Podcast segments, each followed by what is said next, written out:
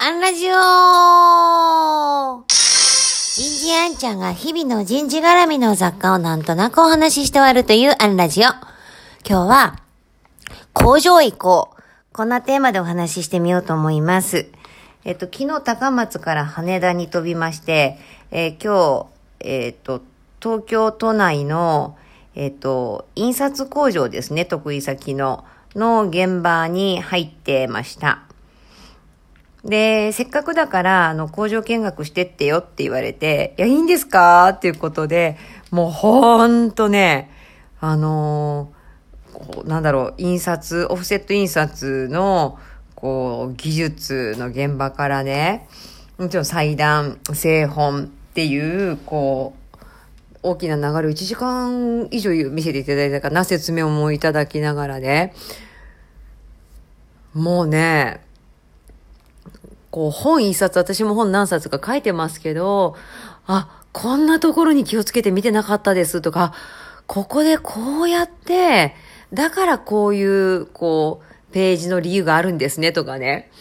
あともいろいろ質問もいっぱいさせていただいて、最近それこそ、ネットで印刷、プリントなんとかとかね、ああいうのにってこうどうなのとかって聞くと、あの、まあ、あれ割でいいんだよと。で、なんでいいかっていうと、こう、僕たちは A 社から B 社からの依頼に対して、こう、色調整したり、出力したものを一遍戻してもらったりとか、こう、対応しながら、やっぱこう、納得いくように進めると。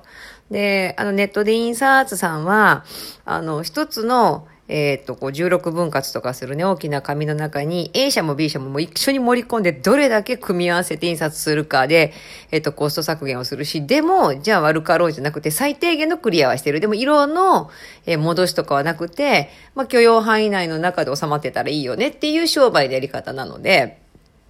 あれはもう経済的に本当に、あの、ありだと思うけれども、それぞれだねと。あ、なるほどなとかね、そういう、あの、それぞれの、こう、優位性の違いとか、経営戦略の違いなんかも聞きながら、もうね、こうずっと1時間、あの、説明受けながら聞いてるとね、もうめちゃくちゃその印刷とか、あの、出来上がった本に対して愛着が湧いてくるじゃないですか。もうこうずっと私なんかのり付け、背表紙ののり付けのとことか、